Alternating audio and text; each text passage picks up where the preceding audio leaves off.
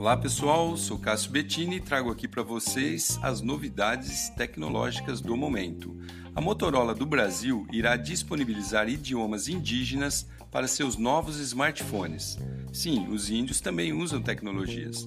Hoje, no Brasil, são cerca de 225 povos espalhados pelo território todo, que falam mais de 180 línguas e dialetos diferentes mas os mais comuns são o Nhangatu, falados na Amazônia, na Colômbia e na Venezuela, e o Caigangue, que é muito falado no sul e sudeste do Brasil.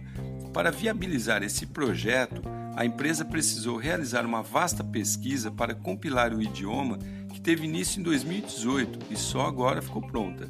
Ainda foi necessário também criar um novo teclado para inclusão de novos caracteres. Olha que interessante. Além da versão atualizada do idioma, a empresa também pretende liberar em plataforma open source, que é aberta, todas as informações coletadas, podendo ser usadas por qualquer pessoa ou empresa que tiver interesse.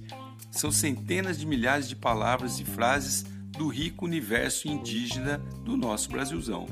A princípio, esse projeto estará liberado somente para a versão Android, que é a mais popular entre os brasileiros, mas há diálogos com o Google para incluir o idioma no Gboard, que é o teclado virtual universal do Google, que serve tanto para Android quanto para iOS. Está aí uma excelente iniciativa de inclusão tecnológica.